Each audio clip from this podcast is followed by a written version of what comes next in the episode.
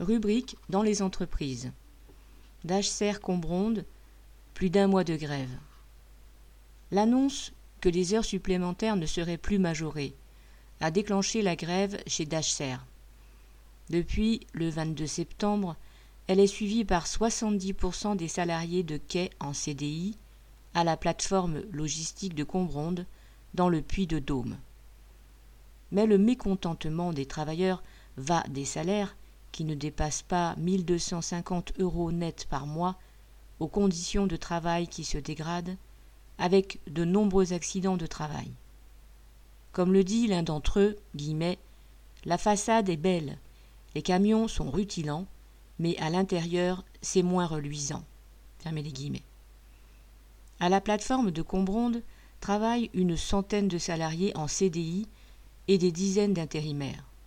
Ils manipulent chaque jour mille tonnes de colis et palettes pour les passer d'un camion à un autre, qu'il faut remplir de plus en plus vite, avec parfois quatre heures sans pouvoir prendre de pause, sans compter la chaleur en été et le froid en hiver.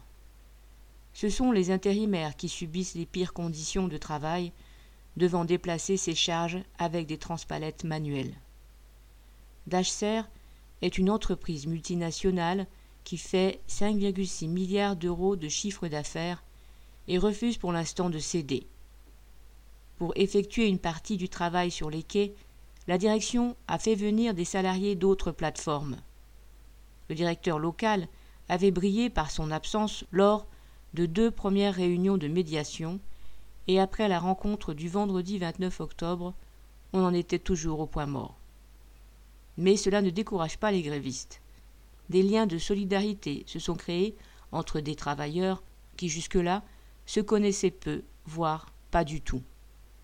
Fort de cette solidarité et du soutien des militants d'autres entreprises, ils continuent cette grève qui ne devait durer initialement que trois jours.